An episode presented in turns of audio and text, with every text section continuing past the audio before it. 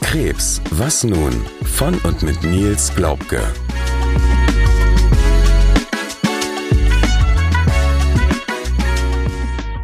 Herzlich willkommen zu unserer mittlerweile siebten Folge des Podcasts Krebs, was nun? Neben mir sitzt wieder Nils und wie ihr schon merken könnt, wenn er neben mir sitzt, sind wir nicht alleine. Wir dürfen in dieser Podcast-Folge Rolf, Rolf Möckel, mir gegenüber oder uns gegenüber begrüßen. Hallo Rolf. Hallo. Hallo, also ich sage auch nochmal Hallo. Hallo Sarah. In dieser Folge wird es, wie der Titel schon vermuten lässt, um ein wenig Geld gehen, beziehungsweise was man mit viel oder wenig Geld erreichen kann.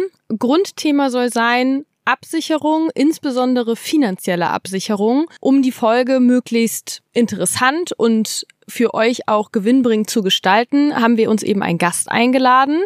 Und ja, wir wünschen euch viel Spaß. Ja, Rolf, fang du mal an. Äh, stell dich mal eben kurz vor, damit die Hörer so ein Bild haben äh, von dir, bevor ich so ja mit dem ersten Fragengewitter äh, loslege. Hallo, ich bin äh, Rolf Möckel, bin eben der Ansprechpartner für Nils in Sachen Versicherung.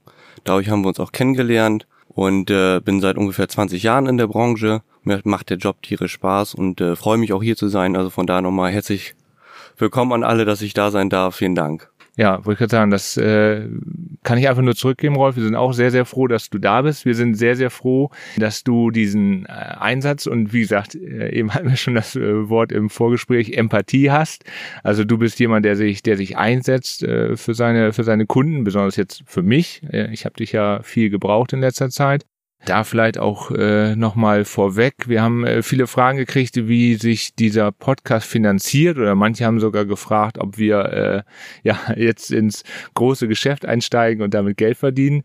Also nein, also nein zur zweiten äh, Aussage, also großes Geld ist damit erstmal nicht zu verdienen. Uns war es einfach ein, ein Herzenswunsch, viele Leute zu erreichen das Equipment haben wir also äh, von meinem Ersparten besorgt und die Unterhaltungskosten dieses Podcasts, also Werbung und auch ja das Hosten, also man muss ja irgendwo Geld bezahlen, damit der Podcast online bleibt, äh, bezahle ich von meinem Krankentagegeld. Ja, Rolf, da wäre nämlich auch so die erste Frage, oder ich denke mal, was die meisten interessiert. Ähm, man kriegt ja, wenn man krank ist, nach sechs Wochen nur noch praktisch ein Krankentagegeld, was von der Versicherung bezahlt wird. Das ist ja aber nicht das volle also der volle sag mal, genau. Lohn, den man vorher bekommen hat. Kann ich irgendwas tun äh, oder mich so versichern, dass wenn ich krank werde, die Differenz komplett irgendwie aufgefüllt wird, also zwischen äh, dem Taggeld, Taggeld der Krankenkasse genau und, und meinem eigentlichen Netto. Lohn, ja, mhm. genau.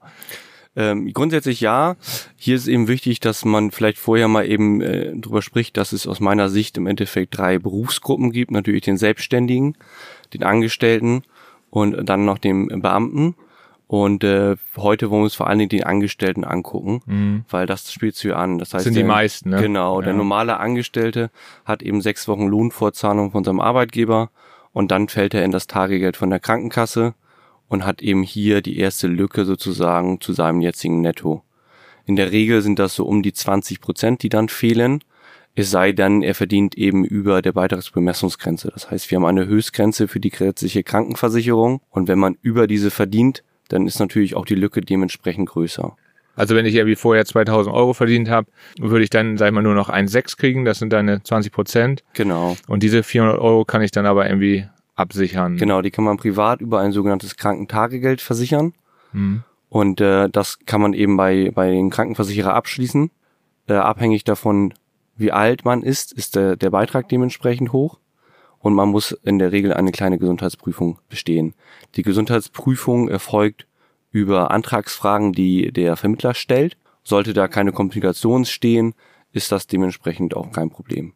Das bedeutet aber insbesondere im jungen Alter, wenn man sich noch gar nicht mit dem Thema Krankheit oder irgendwann mal länger als sechs Wochen ausfallen auseinandersetzen möchte, sollte man sich zwingend mit dem Thema Zusatzversicherung, Krankentagegeld auseinandersetzen, weil es da noch wesentlich günstiger ist als mit gestiegenerem Alter?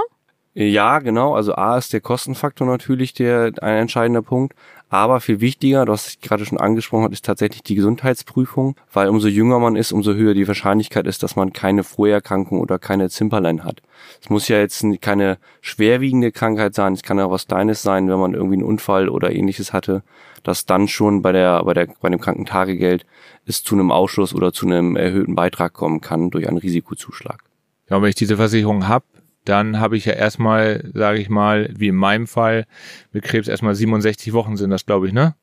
Die habe ich dann Ruhe, oder? Äh, abhängig davon, wie man versichert ist. Also ah. die gesetzliche Krankenversicherung ja. zahlt maximal 72 Wochen.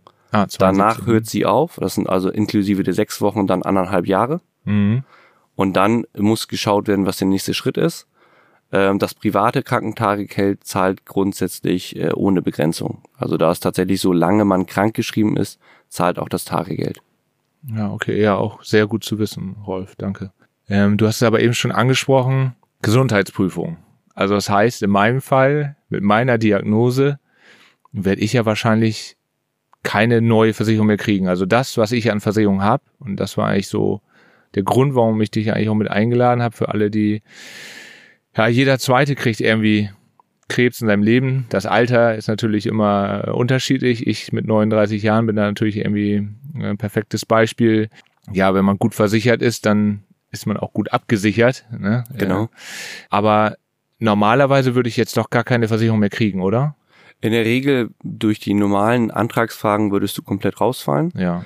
Es gibt äh, vereinzelt spezielle Tarife, die man oftmals über den Arbeitgeber beantragen kann. Also in diesem Fall kann man das Thema betriebliche Krankenversicherung prüfen. Das ist nicht immer möglich, aber das ist manchmal zumindest eine Chance, hier noch eine Möglichkeit zu haben. So eine kleine Lücke. Ja. Äh, ja ja, nicht Gesetzeslücke, aber tatsächlich Antragslücke, die man dann nutzen könnte, wenn ohne Gesundheitsprüfung so genau. eine so eine Versicherung möglich ist. Ne? Da ist wieder der der blöde Spruch: Die Masse macht's. Mhm. Also das, umso größer die Firma ist, umso größer ist die Wahrscheinlichkeit, dass es dort eben einen Vertrag gibt ohne Gesundheitsprüfung. Mhm. Da würde man dann ja zugelassen werden, obwohl man schon ja so eine Diagnose hat. Ja, also ist es keine feste Zusage, naja, aber, aber, das wäre zumindest eine Möglichkeit, eine Möglichkeit das zu ne? prüfen.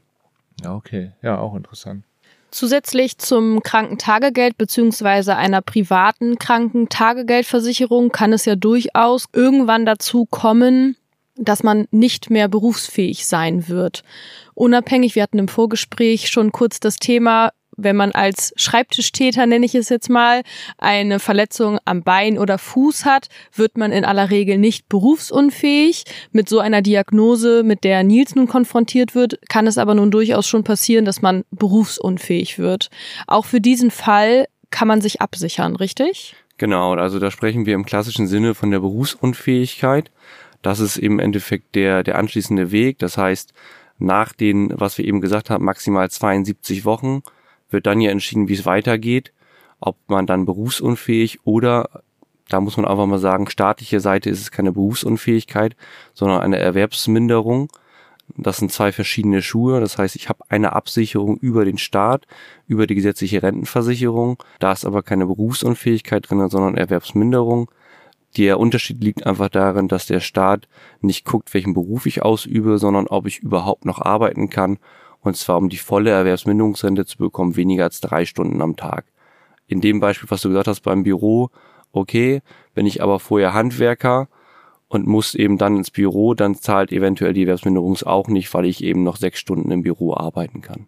Gut, das heißt, wenn ich das richtig verstanden habe, die Erwerbsminderung unterscheidet nicht, in welchem Beruf habe ich vorher gearbeitet oder was habe ich mal gelernt, sondern da geht es generell darum, kann derjenige noch am Arbeitsleben mehr als drei Stunden teilnehmen.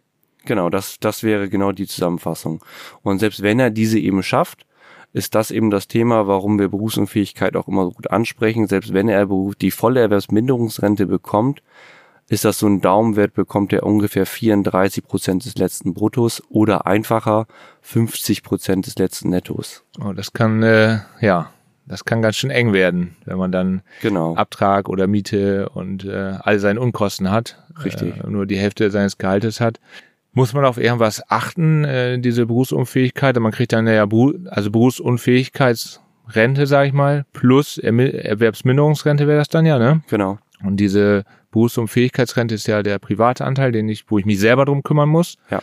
Muss ich da auf irgendwas achten? Also nicht, dass ich eine Versicherung wähle, sag ich mal, die dann sagt, ja, was ich, du warst vorher Zahnarzt oder Dachdecker, kannst aber immer noch, ja, irgendeinen anderen Job machen, jetzt im Büro oder äh, gerne als Pförtner oder wo du sitzen kannst, ne? Genau, da, da geht es um die abstrakte Verweisung. Hier muss man aber sagen, dass tatsächlich inzwischen fast alle Versicherer in Deutschland das mit drinne haben, dass man eben tatsächlich nur aus dem Beruf raus ist. Es gibt bestimmt noch vereinzelte, aber das sollte man immer mal ins, in, ins Auge fassen und betrachten, das sind aber die wenigsten. Die meisten haben das klar drinne und geregelt, dass man nicht in einen anderen Beruf verwiesen werden kann. Man hat immer so Horror-Stories irgendwie im Hinterkopf, ne, dass man dann nix kriegt und weil man soll noch dies und das machen. Aber das ist schön zu hören. Ja, wir haben let letztes Mal, in, ich weiß nicht, ob das in der letzten oder vorletzten Folge war, schon gesagt, 50 Prozent äh, der Menschen kriegen, kriegen halt Krebs. Und dazu kommen ja noch psychische ähm, Probleme. Genau.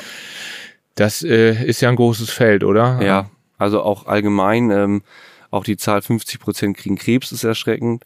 Wenn man dazu hört, dass äh, jeder Vierte in seinem Berufsleben einmal berufsunfähig wird, kurzfristig, Oh, ja, langfristig, hoch. Ja. ähm, die meisten kommen zurück, aber trotzdem ist das eine hohe und erschreckende Zahl. Und äh, wenn man dann dazu sieht, dass auch die Hälfte aller Berufsunfähigkeiten so schlimm sind, dass egal ist, welchen Beruf ich ausübe, weil es durch Krebs oder durch Psyche ähm, veranlasst wird, dann ist es eben egal, ob ich im Büro arbeite oder ob ich auf dem Dach Handwerker bin. Das ist richtig. Also das ist nochmal ein guter Punkt, den du da ansprichst oder auch ausführst, weil das hätte ich auch nicht gedacht, dass das so viele sind. Also dann macht die Folge noch mehr Sinn, als wir schon dachten. Ja, definitiv.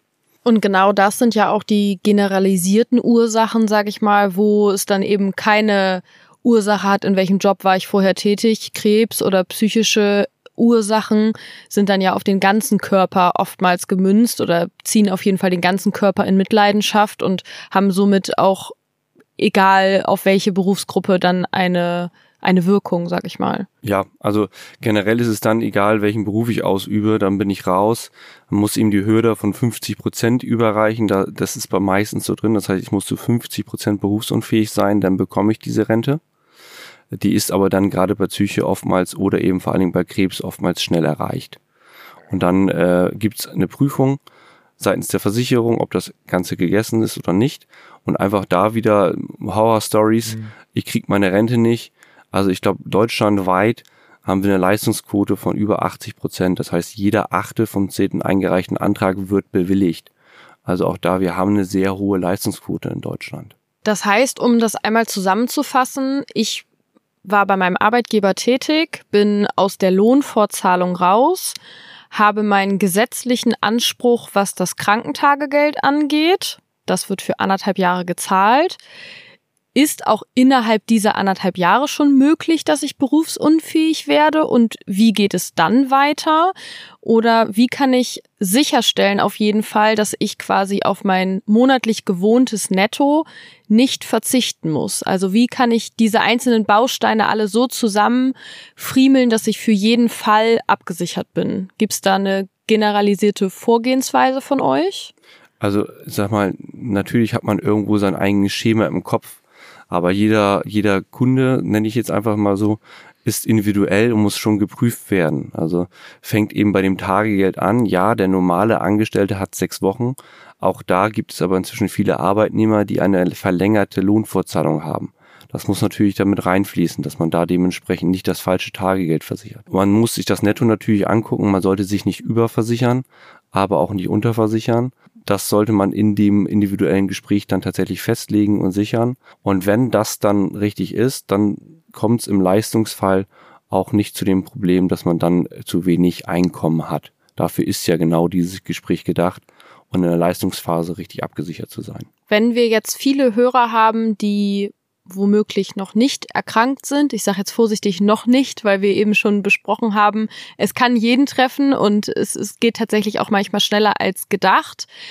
Ohne da jetzt konkrete Konditionen oder Preise zu nennen, eine Berufsunfähigkeit oder auch eine private Krankentagegeldversicherung ist nichts, wofür ich monatlich ein Vermögen ausgeben muss, oder? Also bevor jetzt die Leute alle zurückschrecken und sagen, ich habe doch schon so viele Versicherungen, ich kann doch jetzt nicht noch eine, weil man vielleicht in der aktuellen Situation einfach noch nicht daran denkt und damit rechnet.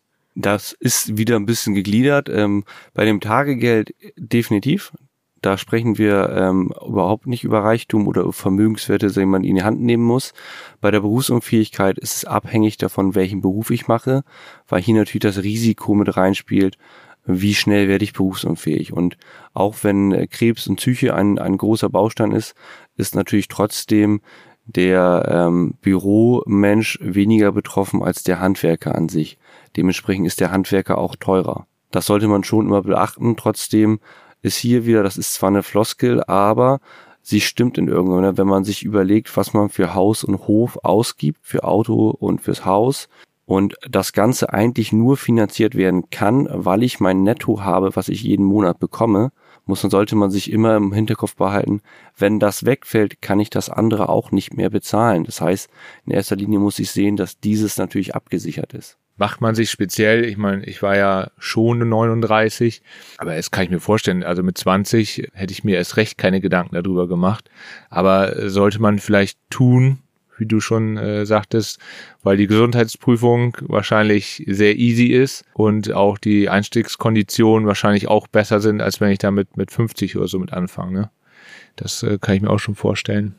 Ich kann mich auch noch sehr gut daran erinnern, liebe Grüße an meinen Papa an dieser Stelle, der damals zu mir gesagt hat, ich war frisch 18, glaube ich, und äh, habe in meinem dualen Studium gesteckt und er sagte, Kind, beschäftige dich bitte mit einer Berufsunfähigkeitsversicherung. Ich mit meinen 18 Jahren habe ihn angeguckt und gesagt, was soll ich denn mit einer Berufsunfähigkeitsversicherung?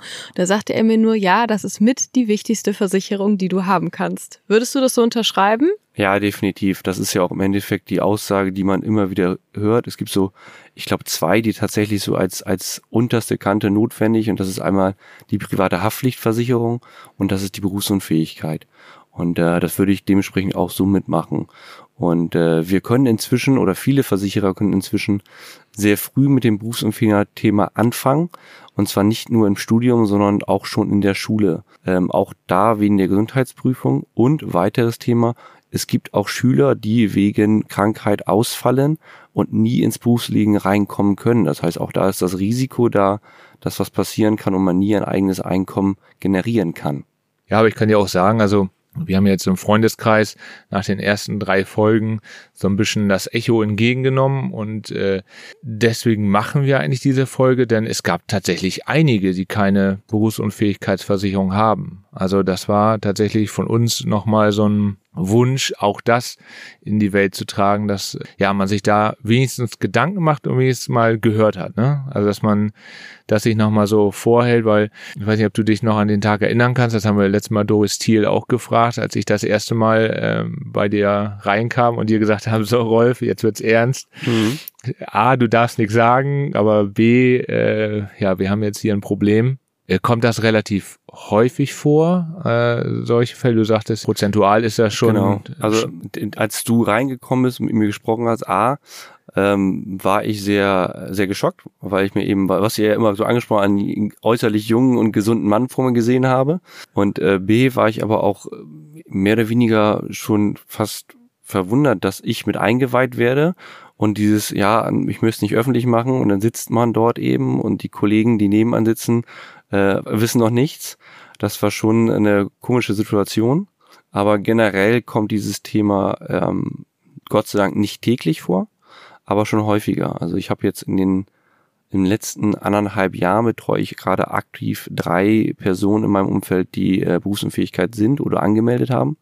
Finde ich erschreckend, weil ich ja auch keinen ewig großen Kreis betreue. Nee, das stimmt. Ja, ja. Das war so genauso mein, mein, ja, meine Frage äh, bei uns auf dem Dorf äh, kommt das häufig vor und auch doch, ja, auch da passiert es, ne? Das ist äh, keine, keine Seltenheit. Was mich noch interessiert, wo ich eben äh, Doris äh, so erwähnt habe, äh, ich nutze jetzt ja auch andere Heilformen neben den großen Unikliniken. Also klar, ne, ich gehe ähm, zum Krankenhaus, äh, ambulante Behandlung, aber ich nutze ja auch äh, Hyperthermie und äh, eine Heilpraktikerin. Muss ich sowas auch zusätzlich versichern? Also ist es dann in einer Zusatzversicherung drinne oder ist das bei den meisten gesetzlichen Krankenversicherungen mit drinne? Sehr schwierig, weil das ist das Thema tatsächlich gesetzliche Krankenversicherung ist nicht mein Fachgebiet. Mhm. Äh, es weiß, dass einige hier was übernehmen, aber in der Regel nicht alles. Auch da kann man Zusatzversicherungen abschließen. Ähm, da muss man einfach im Einzelfall entscheiden, ob das für einen, wie wichtig einem das ist und was der Fakt ist und was die Krankenkasse tatsächlich hier übernimmt. Ob die eigene gesetzliche Krankenkasse das mit im Programm hat, ob das Genau. die, deren Leistung ist und sonst. Aber man kann das äh, zusätzlich versichern. Also das ist, das Also ist kein Problem. Man kann nicht alles versichern, mhm. aber man kann inzwischen sehr, sehr viel einbauen. Aber da ist äh, wieder die Frage, die wir eben hatten, ähm, wo sind die Kernthemen? Mhm. Also ich würde definitiv das Thema Krankentagegeld und Berufsunfähigkeit vorher in Tüten haben, bevor ich über dann Möglichkeit eines Heilpraktikerabsicherung spreche. Ja, weil im Notfall hat man dann auch noch das Geld über, äh, das so zu bezahlen, ne? Wenn ja, man, genau. genau. Wenn man, wenn man vernünftig abgesichert ist, dann kann man ja dementsprechend den Standard da auch halten. mhm. Ähm, wenn wir bei dem Thema Zusatzversicherung sind, da würde ich eher den Punkt annehmen, man sagt so schön Chefarztbehandlung im Krankenhaus, Einbettzimmer. Mhm. Das ist ja ein, ein Zusatztarif, den man als Angestellter abschließen kann. Den würde ich eher präferieren und zwar nicht wegen dem Einbettzimmer, sondern tatsächlich wegen der freien Arztwahl, weil ich hier eben nicht darauf angewiesen bin, dann zu gucken, kann ich mir den Arzt leisten, der mich behandelt und zwar nicht wegen einem Beinbruch, sondern weil wir sprechen hier schon über schwere Krankheiten und dann zu sagen, na, ich muss den Arzt jetzt vor Ort nehmen, weil ich mir den anderen nicht leisten kann, dann ist das Thema deutlich wichtiger. Ach, das bedeutet dann auch freie Klinikwahl sozusagen. Genau. Ah, okay. Ja, das ist, äh, das nutze ich ja. Also, Ja, weil du es hast, richtig. okay, ja, gut, das, äh, das wusste ich nicht, dass das tatsächlich, ähm, Nee, der gesetzlich Krankenversicherte kann tatsächlich oder muss im Endeffekt das äh, behandelte, dem behandelnden Arzt oder das Krankenhaus, was am nächstliegend ist, was dafür geeignet ist. Ja, also das ist sehr schwammig formuliert. So, Ja. so sage ich mal, ich bin kein Fachmann im Mhm. Sozialversicherung, aber so kenne ich das immer, dass man das nächstgelegene Krankenhaus nutzen soll, was es dafür geeignet ist. Okay, das heißt aber, als gesetzlich Versicherte, jetzt hier aus dem Großraum Bremen, dürfte ich nicht einfach, weil mir danach ist, nach Heidelberg oder München fahren. Es obliegt dann tatsächlich auch dem Krankenhaus im dortigen Ort zu sagen, nee, Sie kommen aber ja ganz aus dem Norden. Ähm, wollen Sie nicht erstmal sich da umsehen? Wäre das tatsächlich möglich? Also dem Krankenhaus an sich ist es, glaube ich, also die, die würden wahrscheinlich einen nehmen, aber man muss es mit der Krankenkasse absprechen. Und wenn die Krankenkasse sagt oder das nicht bewilligt, dann muss man eben die Differenzkosten selber zahlen. ja, oder erklären, dass die Behandlung da einmalig ist und darauf hinweisen. Ne? Ja, man muss sich grundsätzlich eben mit der Krankenkasse diskutieren, ob das möglich ist oder nicht. Und, ja, äh, und das, wenn du krank bist, das zu tun, das Ja. ist anstrengend. Ne? genau. Ja, das hatten wir auch schon mal das Thema, dass du gerade, äh, das haben wir auch oft, wir beide, dass man, ähm, ja, gerade wenn man krank ist, kriegt man irgendwie zehn Seiten ausgefüllt und man hat tatsächlich Tage, ja, wo du nicht mal eine Seite ausgefüllt kriegst. Ne? Und da braucht man tatsächlich so einen Ansprechpartner wie du. Ja, das ist bei dem Thema Berufsunfähigkeit hier auch nochmal. Also wenn man sowieso wegen Burnout, Psyche raus ist und dann einen zehn Seiten Fragenkatalog beantworten soll, da braucht man in der Regel Hilfe. Die kann man sich aber ja holen. Das Ja. ist ja kein Problem. Dafür Ja. sind wir ja da. Da, Und zwar du nicht nur, da. der, nicht nur der Ansprechpartner, Mhm. sondern auch die Versicherung im Hintergrund. Also auch meine Kollegen ähm, im Innendienst wollen helfen. Also es ist Ah, nicht so, dass okay. sie grundsätzlich nach Fehlern suchen, um abzulehnen. Aber man muss sich einfach nur trauen und Genau. um Hilfe bitten, ne?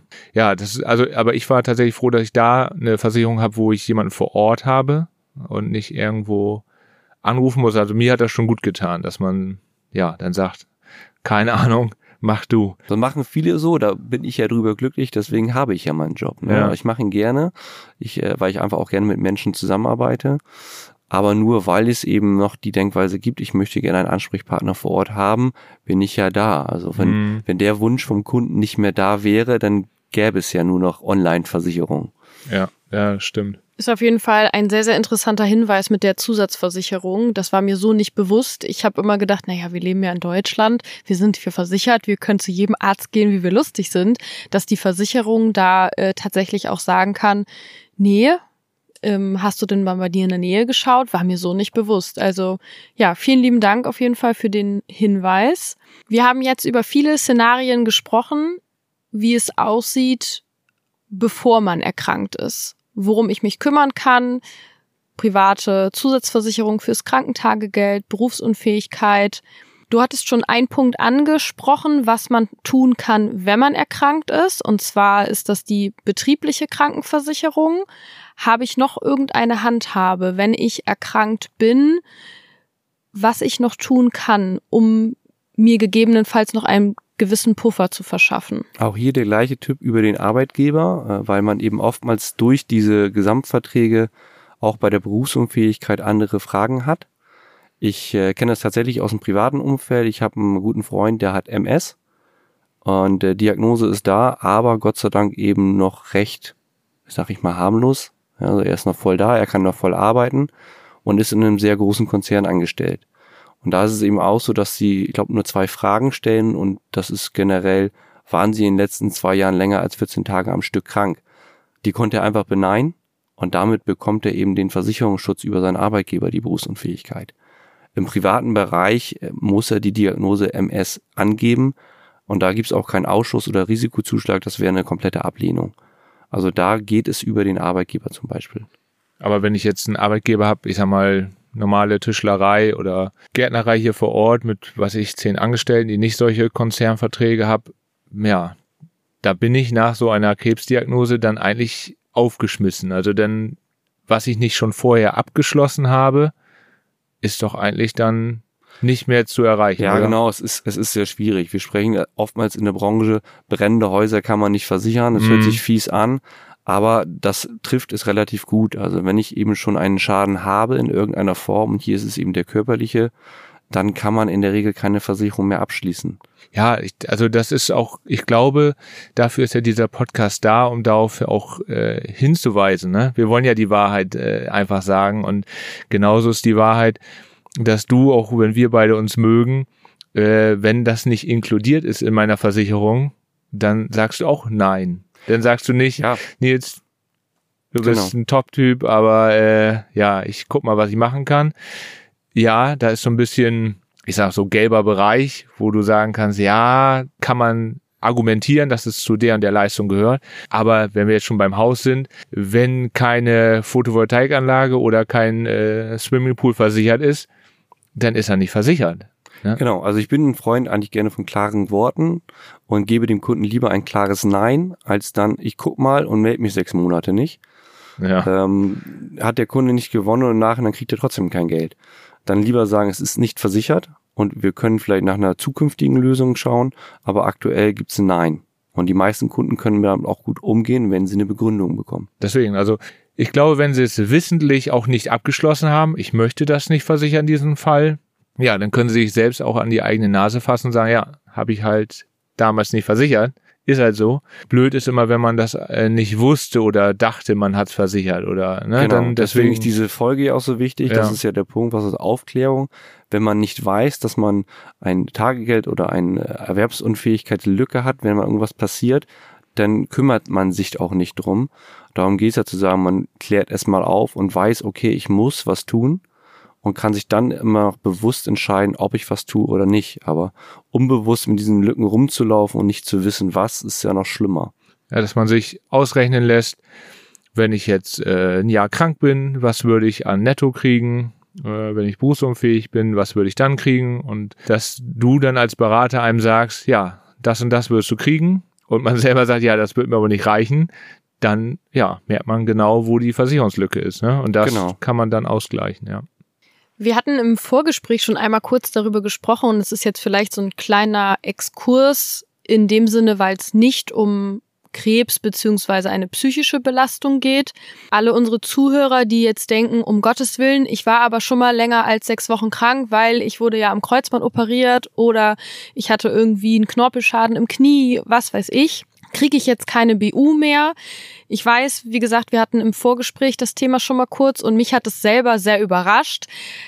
Du sagtest, nee, das heißt nicht, dass ich keine BU mehr kriege. Das muss man immer prüfen lassen. Ja, also im Endeffekt hat sich der Markt da deutlich verbessert. Früher war es tatsächlich so, hat man ein Jahr gemacht, bei einer Gesundheitsfrage war es teilweise sofort eine Ablehnung.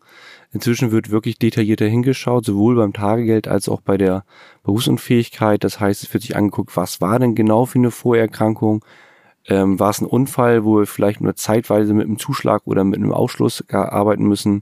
Ist es überhaupt nicht schlimm für diesen Fall und muss gar nicht berücksichtigt werden? Oder ähm, müssen wir dauerhaft eben sehen, dass wir sagen, okay, ein Teil dieser Vorerkrankung können wir leider nicht mitversichern und versichern den Rest aber.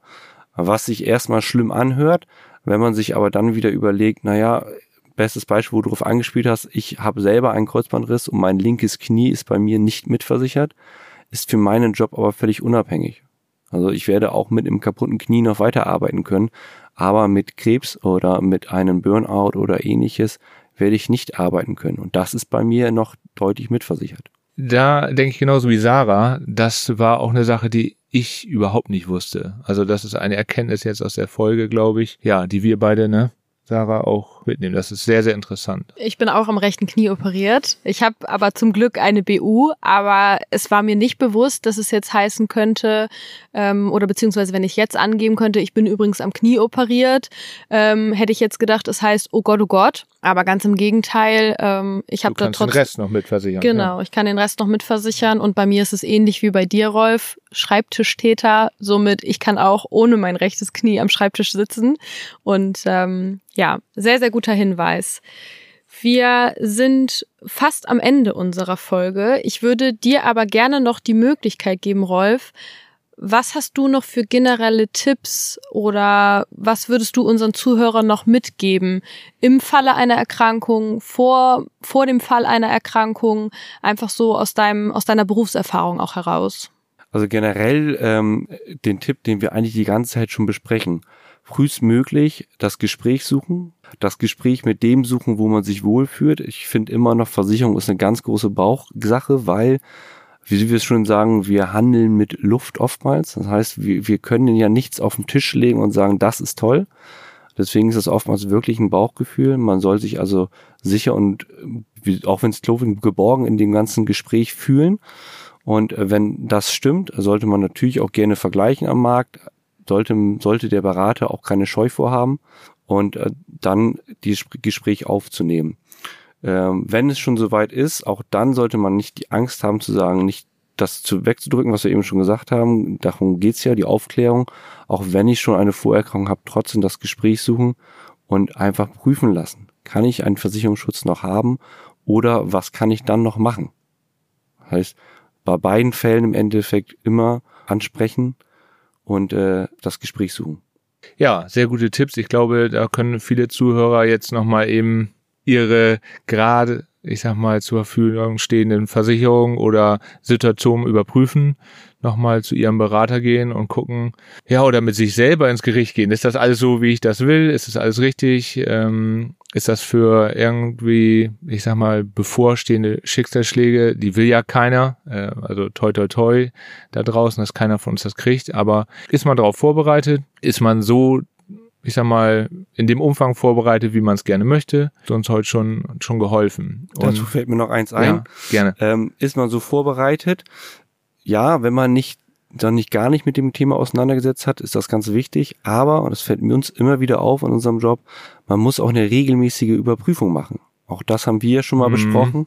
Das heißt, wenn ich mich einmal mit dem Thema auseinandergesetzt habe, ist das Thema ja nicht erledigt, weil sich meine Situation sowohl das private Umfeld als wahrscheinlich auch beruflich alle paar Jahre verändern wird. Und das heißt, man muss auch das Tagegeld und diese Berufsunfähigkeit wieder immer wieder überprüfen und schauen, ist der Stand noch aktuell oder muss sich was verändern. Gehaltserhöhung gekriegt und kauft sich ein neues Haus und äh, ja, ist alles schön, aber die äh, Berufsunfähigkeit ja, genau. reicht nicht mehr aus. Tagegeld und Berufsunfähigkeit stammt noch aus Azubi-Zeiten. Ja, dann ist da, ja, ist dann eine große Differenz. Da hast du recht, das stimmt. Das, das ist auch nochmal gut, dass wir da die Zuhörer nochmal drauf hinweisen. Ja, vielen lieben Dank. Ich fasse also generell zusammen. Ähm, entweder überprüft eure aktuellen Versicherungen, überprüft auch oder hinterfragt euch, fühlt ihr euch bei eurem aktuellen Versicherungsberater wohl? Wisst ihr, was der mit eurem Geld, was ihr monatlich zahlt, eigentlich macht? Wisst ihr, was abgesichert ist? Auch das ist ja oftmals ein riesengroßes Fragezeichen und kümmert euch auf jeden Fall rechtzeitig darum, was ist, wenn alles nicht mehr so rosarot läuft, wie es womöglich jetzt gerade noch bei euch läuft und man denkt in keinem Fall an Krankheit.